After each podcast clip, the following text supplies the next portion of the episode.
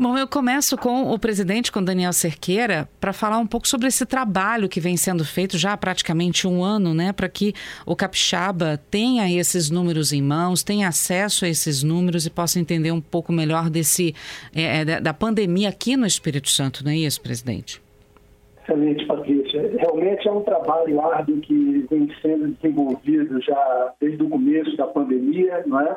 Em que o governo do Estado integrou vários setores, desde como bombeiro, a própria Secretaria de Saúde, outros órgãos, e o Instituto Jones dos Santos Neves esteve sempre é, dentro desse processo daí de união de esforços para tentar pautar a política é, de prevenção, de combate ao Covid com base nas melhores práticas científicas, né? Uhum. Então, é, não é à toa que quando a gente faz um comparativo do que está acontecendo no Brasil com o Espírito Santo desde março para cá, quando a pandemia se estendeu, é, ainda que os efeitos é, tenham sido é, é, é, ruins, obviamente, né, com mortes e com, e com internações, mas o fato é que é, a situação no Espírito Santo ainda foi menos pior do que no resto do Brasil. Isso se deve a uma política comprometida e baseada no conhecimento científico. E nós fizemos um esforço enorme de integrar dados, que não é, não é uma coisa muito simples, né? Você uhum. trabalhar com dados, no Brasil os dados são estanques, né? Cada secretaria tem, tem, tem um conjunto de dados, você integrar tudo isso dentro de um dentro, de, dentro de, um, de um único sistema integrado de informações e fazer análise com base em modelos científicos é um trabalho árduo e o Instituto é, realmente está de parabéns. Nós temos é, grandes especialistas e, além disso, nós só temos, juntamos esforços com o pessoal da, da Universidade Federal, do Espírito Santo e outros pesquisadores. Uhum. Bom, são quantos? A gente sempre conversa bastante com o Pablo Lira aqui, passando dados, números é, da, de, dessa taxa de transmissão, perdão, da Covid. Mas quantas pessoas, presidente, estão envolvidos é, nessa, envolvidas nesse processo de divulgação, de compilação de dados para a transparência para a população dentro do Instituto Jones dos Santos Neves? Bom, é, o número eu não vou saber exatamente, mas é, eu sei o seguinte, é, são pessoas de várias organizações que estão envolvidas, né? Cada organização tem um conjunto grande de pessoas. No Instituto Jones dos Santos Neves, nós envolvemos né, é, o próprio diretor, Pablo Lira, que está sempre à frente, está sempre aí é, junto a vocês, inclusive da imprensa, para é, comunicar, mostrar os dados, a realidade, né? mas além disso, nós mobilizamos todo é, o nosso é, departamento de estatística e vários pesquisadores do Instituto estão voltados é, para essa questão é, fundamental e emergencial, que é a questão do, do combate à Covid. Uhum. Bom, Mas, eu... fora isso, em outras secretarias, né, em outros órgãos, tem muita gente envolvida ali. Então, realmente, o governo botou, inclusive o próprio governador, que está sempre à frente, né, no, no, no auge da, daquele, da, da onda da Covid, governador, com o secretário, estavam sempre assim, de prontidão ele e toda a sua equipe, né? Uhum.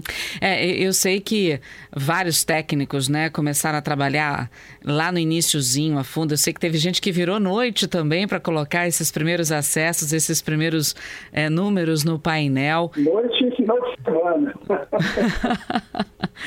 e aí, muitos acessos, inclusive, vocês tiveram que né, aumentar um pouco mais a capacidade do sistema para que todos pudessem continuar acessando o painel, não é isso?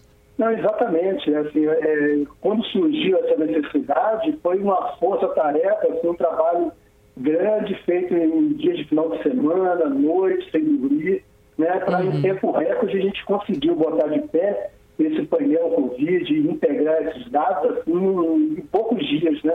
É algo realmente bastante inusitado.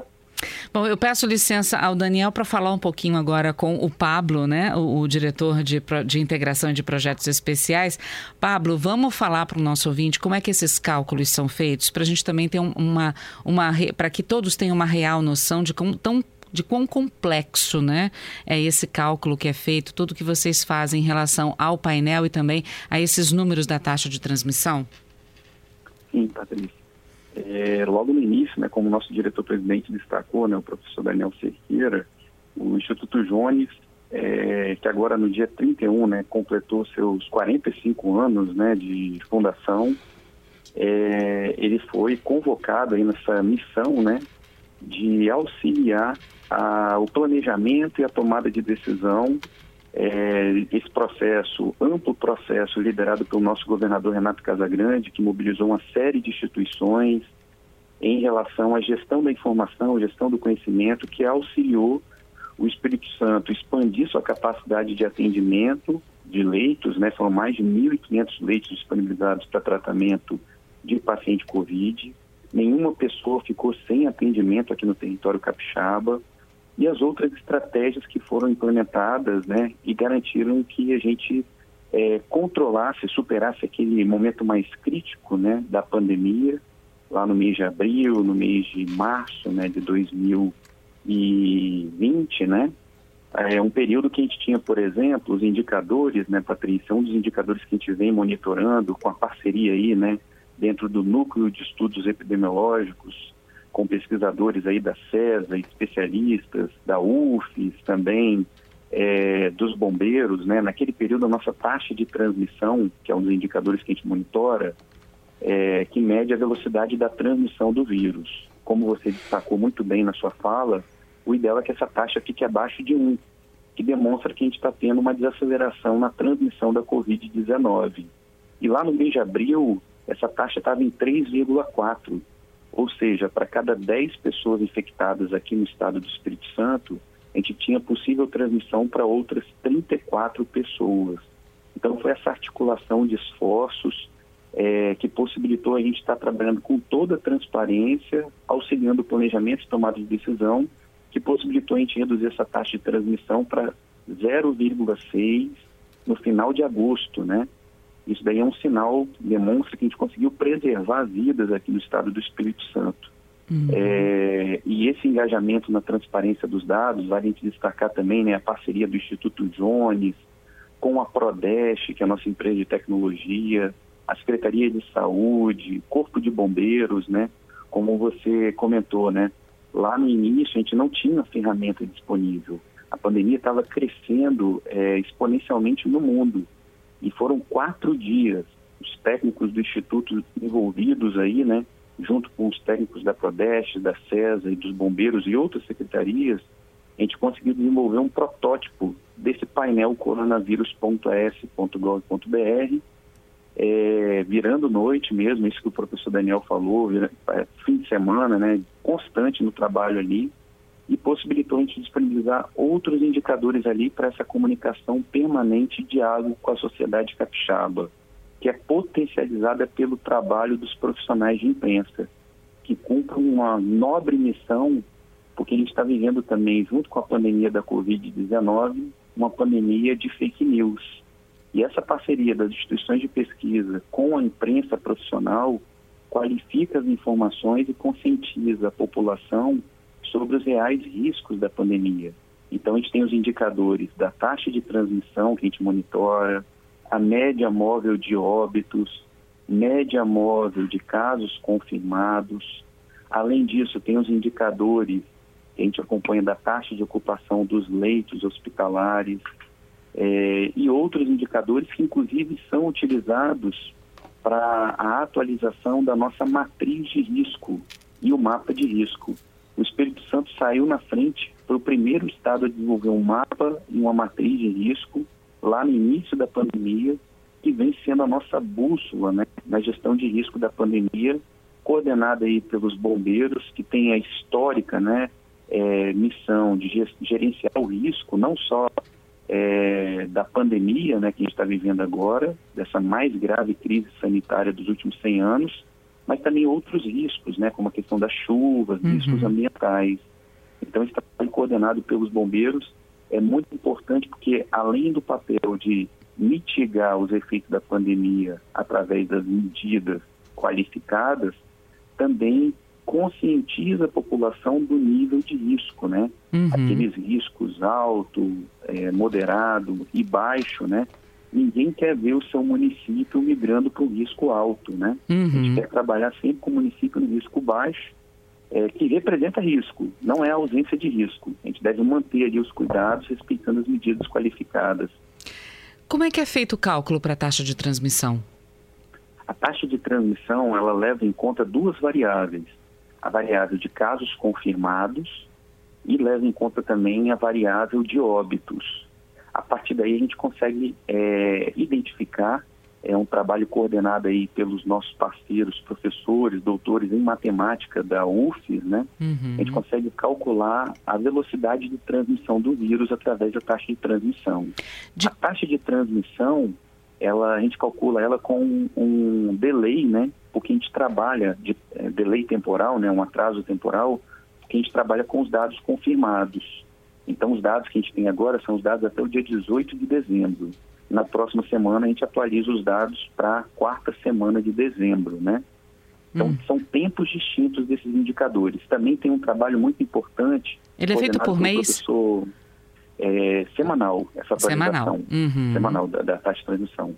Tem um trabalho diário também que é realizado por um outro parceiro muito importante nesse processo, o professor Rodrigo Rodrigues, né, do LACEN, é o coordenador do LACEN, ele tem um dado do momento sobre a positividade dos casos que chegam dos testes lá no LACEN. Então, nesse tempo aí, a gente tem um dado real, né, no momento atual. A média móvel de óbitos e a média móvel de casos confirmados, a gente tem aí atualização diária no painel Covid. Uhum. E toda a população consegue acessar essas informações, né? Os profissionais de imprensa diariamente aí comunicando as informações sobre o real diagnóstico da Covid aqui no território capixaba. Nesse momento, Patrícia, da pandemia, né, no ano de 2020, a gente viu dois grupos na nossa sociedade. Um primeiro grupo de pessoas é, negacionistas, né, que diziam que a pandemia não era tão grave assim, era só uma gripezinha, né? E do outro lado, as pessoas aí, os alarmistas, né, que queriam potencializar o problema além do tamanho que ele já tem, né? Que é uma uhum. grave crise. Então, o caminho correto para a gente diagnosticar o real risco da pandemia é o caminho da ciência, o caminho dos dados, da informação e da transparência dos dados, que é o caminho que o governo do Estado vem seguindo desde o início da pandemia. Uhum. Bom, uh, é semanal essa, essa análise, esse cálculo. O último foi do dia 18 de dezembro. Uh, 18, 7, 25 cai no Natal né? E agora, essa sexta-feira. É, teve a sexta-feira do dia 1 de, de janeiro também, né? Que é o, são dois feriados, e agora essa sexta-feira, dia 8. A gente já tem atualização, então, da taxa de transmissão, já com os números de, é, do Natal e do Ano Novo, pelo menos? Essa atualização a gente vai ter na semana que vem. Mas é importante a gente lembrar que, é, infelizmente, a gente viu muitas pessoas relaxando nos cuidados, né, no uso da máscara, as aglomerações, eventos festivos clandestinos, né, organizados clandestinamente. O exemplo que a gente viu no município de Guarapari, né, vários eventos acontecendo. É, esse, esse efeito, né, essa atitude aí descompromissada né, desses grupos com a saúde, com a vida do outro, né, uhum. é, tendem a apresentar um impacto nesses indicadores da pandemia numa janela de 15 a 21, 22 dias. Então, a gente vai passar a ver o possível efeito dessas aglomerações que ocorreram, principalmente na virada do ano, né? Como você destacou, 1 de janeiro, é, 31 de dezembro, 1 de janeiro, é, na segunda metade de janeiro. O mês de janeiro é um mês preocupante a gente estava chegando até o Natal com um controle aí das taxas de transmissão, uhum. tanto no estado, na Grande Vitória, né, especificamente, que tem um peso demográfico maior, e o interior estava com a taxa um pouco superior, mas estava também apresentando aí uma variação negativa de redução. Mas a gente tem esse evento atípico, né, que foram as festas aí do final do ano. Vale a gente lembrar que a taxa de transmissão chegou a 0,6 em agosto e passou a aumentar a partir da segunda quinzena de setembro, por conta dos feriados prolongados de 7 de setembro, feriado prolongado de 12 de outubro e também as atividades de campanha eleitoral que ocorreram na sequência, né? Uhum. Não os votos, né? As atividades de votação foram muito bem controladas aí pelas instituições responsáveis pela promoção aí do processo eleitoral. Mas a campanha Mas dos candidatos mesmo, né? Isso, uhum. isso aí. Então, por conta desses fatores, a gente viu a taxa de transmissão chegar no estado é, em novembro a 1,5. Então, é, é, é, foi preocupante né, e teve um impacto. É, o que a gente não quer é que essa taxa de transmissão volte a crescer. Mas tem uma grande possibilidade aí, por conta desses eventos que você citou no final do ano, de a gente iniciar o ano agora de 2021 com uma tendência de aumento. Esse ano de 2021 é estratégico, a gente tem a esperança da vacina. Né? Então é muito bom a gente controlar esses indicadores para que as primeiras doses, quando elas passarem a serem administradas, o Estado do Espírito Santo está compromissado né, para antecipar ao máximo a vacinação aqui no território estadual, quando a gente alcançar uma massa de imunizados, a gente vai ter um controle mais efetivo da pandemia. Uhum. Mas 2021 ainda demanda os cuidados aí por parte da população. Existe o dever cívico de seguir os protocolos. Existe uma preocupação de passado do, a gente teve abril 3,4, né? Em novembro 1,5. A gente teve aí antes das festas uma queda também, como eu registrei aqui para os nossos ouvintes, saiu de 1,14 para 0,74. A gente corre o risco de lá no dia 22, 21, 22 de janeiro, com a compilação dos dados, já levando em consideração também esses essas aglomerações de final de dezembro, da gente passar, por exemplo, do número 2 ou chegar novamente perto do 3 ou passar passado três como em abril? Em janeiro é, é pouco provável, né, da gente superar aí a taxa de transmissão em dois, né? Uhum. E nos meses seguintes também. Naquele período lá de abril do ano passado, que chegou a três, a gente não tinha aí, né, é, um número significativo de pessoas imunizadas, pessoas é, curadas, né, da Covid. Uhum. Então, são fatores, aí, inclusive também né, a questão dos óbitos, todo o aprendizado dos profissionais de saúde que estão lá na, na ponta, né, no front, aí, desde o início, é, ampliando a sua curva de aprendizado, salvando vidas, né?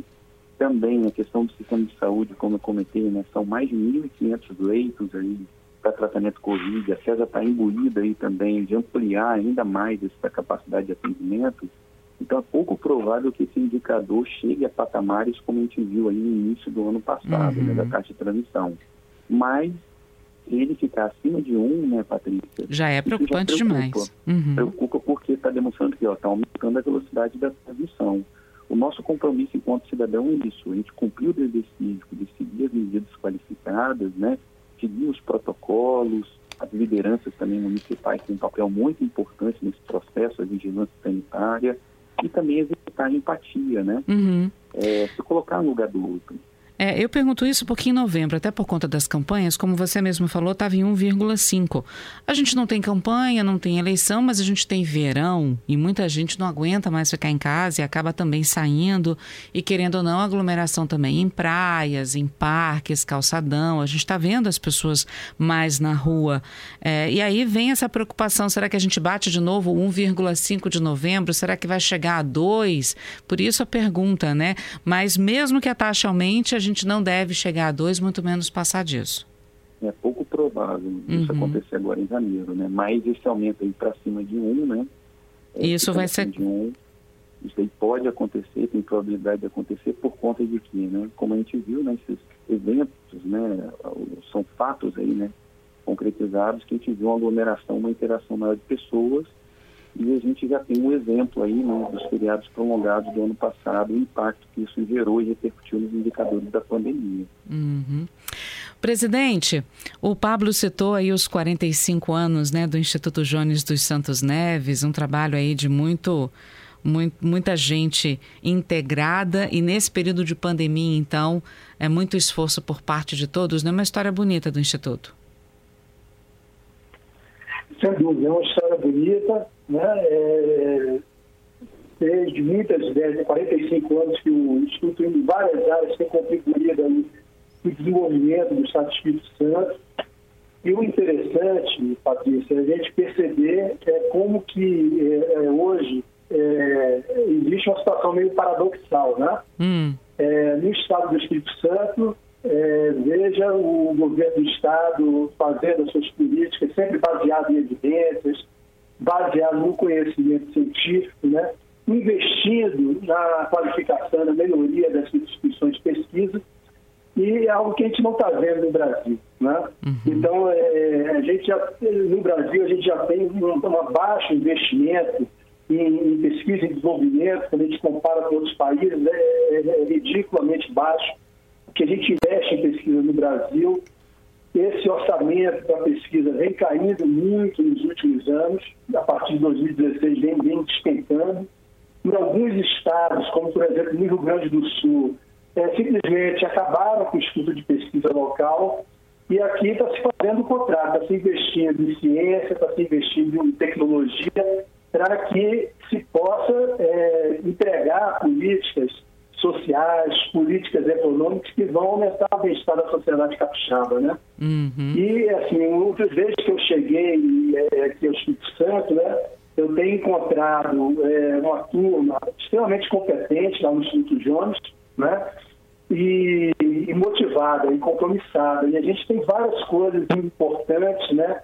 Além dessa questão é, do enfrentamento à Covid, que a gente está diuturnamente envolvido, né?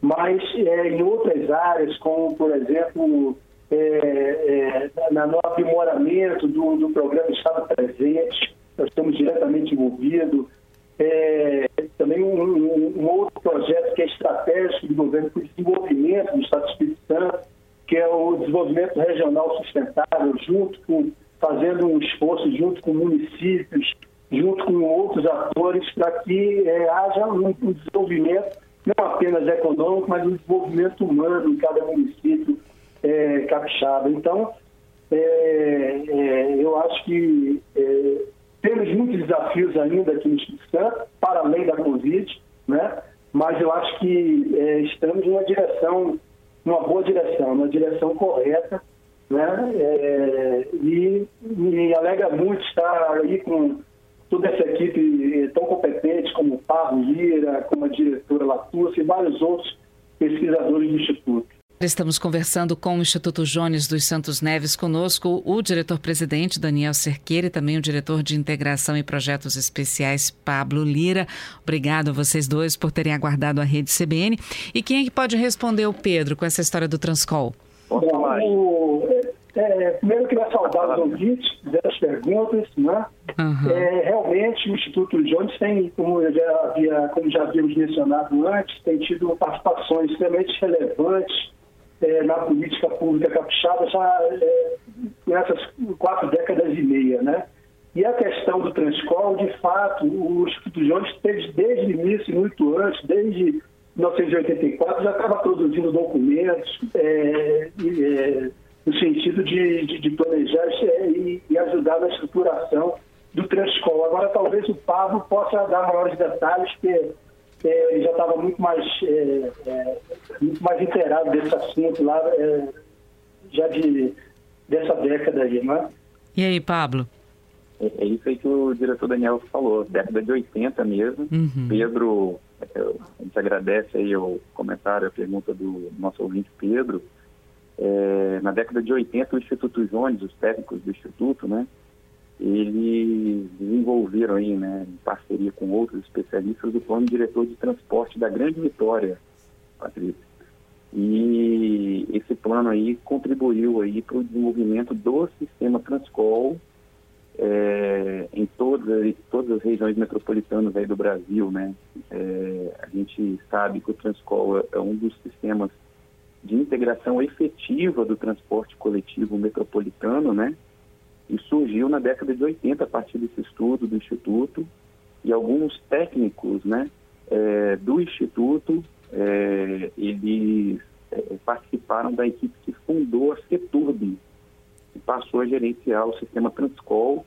A gente tem é, profissionais aí né, que passaram pelo Instituto, deram sua contribuição para a administração pública, para as políticas públicas aqui do Estado, Nesse grupo específico aí estava o, o, o é, ex-secretário de Estado, né, Zé Eduardo, Luiz Otávio, né, é, Fernando, são vários, o Léo, que inclusive está aí agora é, é, na, Secretaria de Mobilidade, né, são pesquisadores que saíram do Instituto e contribuíram para o desenvolvimento do sistema Transcol lá na década de 80.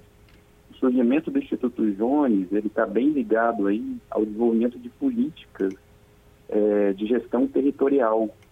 Vários pesquisadores do Instituto, né, projetos do Instituto, contribuíram para a elaboração dos planos diretores municipais na década de 80, década de 90, né, no momento ainda que os municípios não tinham aí as condições para o desenvolvimento e atualização desses planos diretores municipais.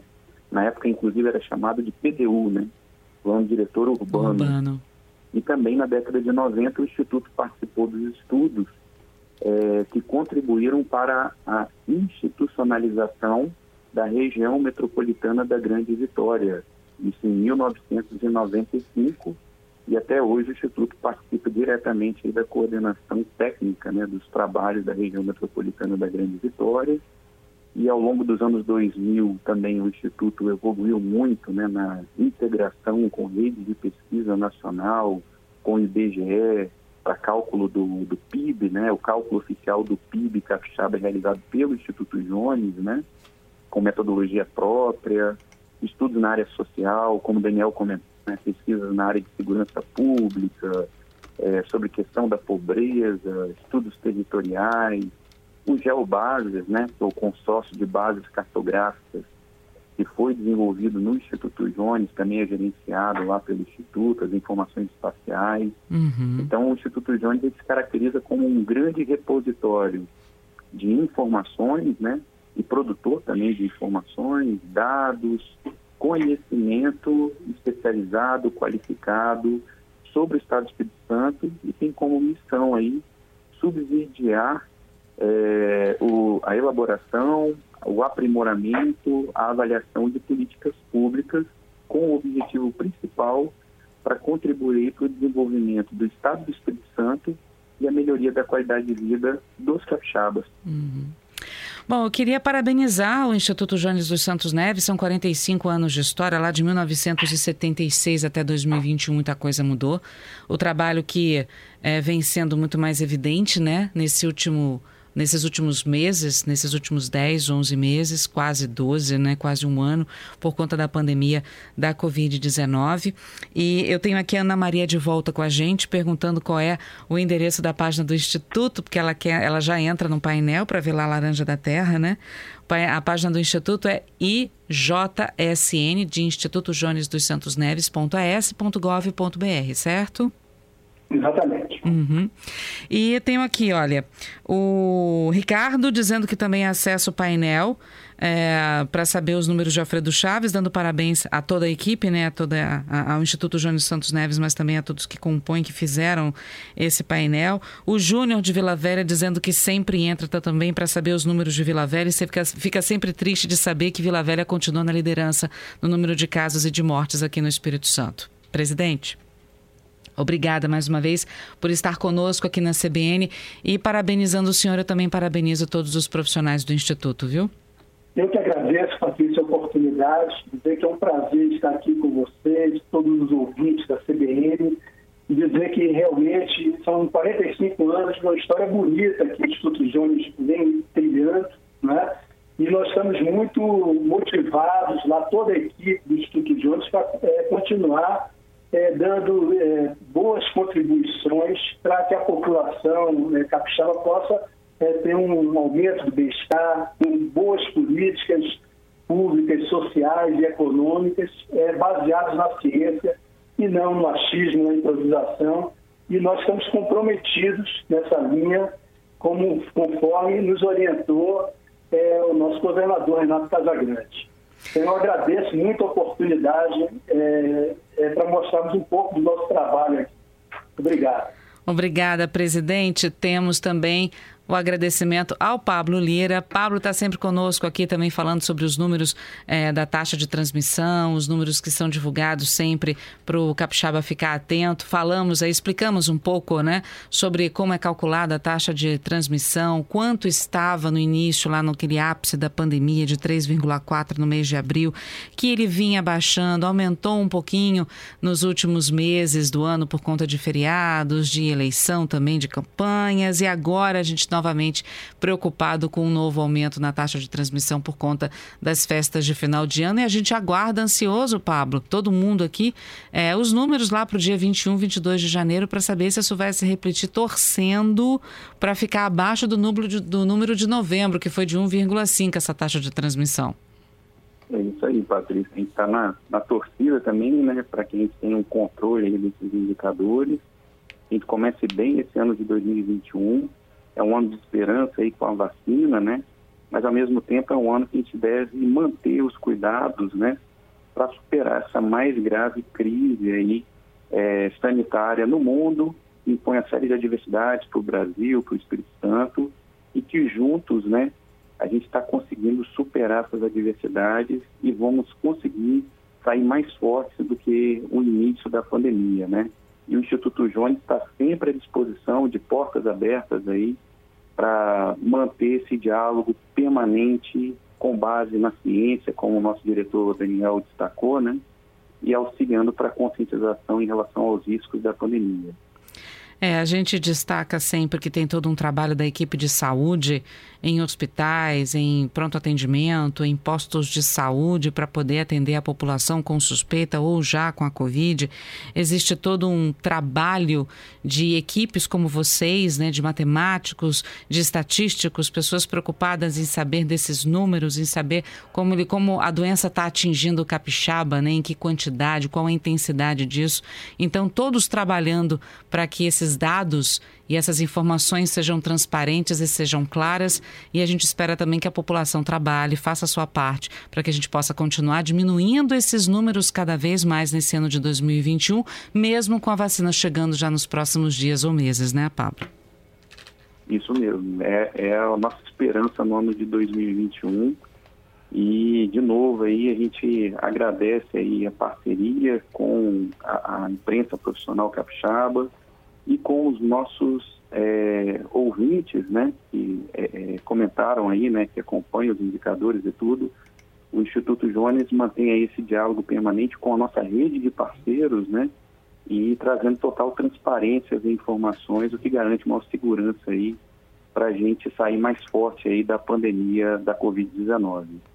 Obrigada, Pablo. Obrigada, presidente Daniel Cerqueira. Um bom dia para vocês. Feliz 2021 e que ele venha com saúde para todos os capixabas. Feliz 2021 e viva os 45 anos do Instituto Jones. É isso aí. Obrigada, Pablo. Obrigada, presidente. Feliz 2021. Isso aí. Um abraço a todos.